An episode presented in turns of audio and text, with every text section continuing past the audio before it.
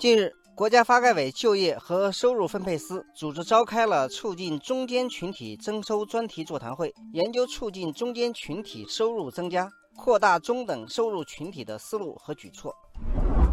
这件事引发了网友们的广泛兴趣。网友一天云海说：“中间群体这个词比较新鲜，什么是中间群体？有这样一组数据可供参考。”按照国家统计局发布的年度数据，中间群体是指2017年全年人均可支配收入1万3843元到3万4547元之间的人群。而所谓可支配收入，是指你可以用于最终消费支出和储蓄的总和。对于工薪族来说，基本上就是扣除所得税和五险一金之后的工资收入。据报道，目前促进中间群体收入增加的规划文件已经进入起草阶段，其中降低养老、医疗、教育负担等将列入规划内容。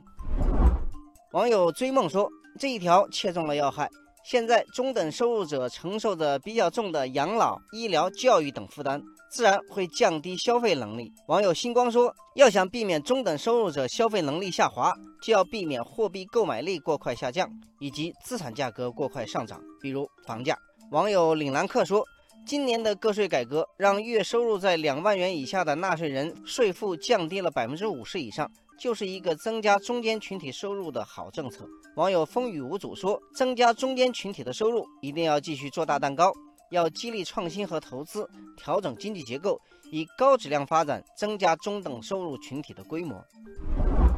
国家统计局新闻发言人毛盛勇曾表示：“据保守测算，目前我国中等收入群体已经超过三亿人，大致占全球中等收入群体的百分之三十以上。”有分析认为，这次国家发改委研究促进中间群体增收，释放出一个信号，那就是扩大中等收入群体仍将是下一步收入分配改革的重头戏。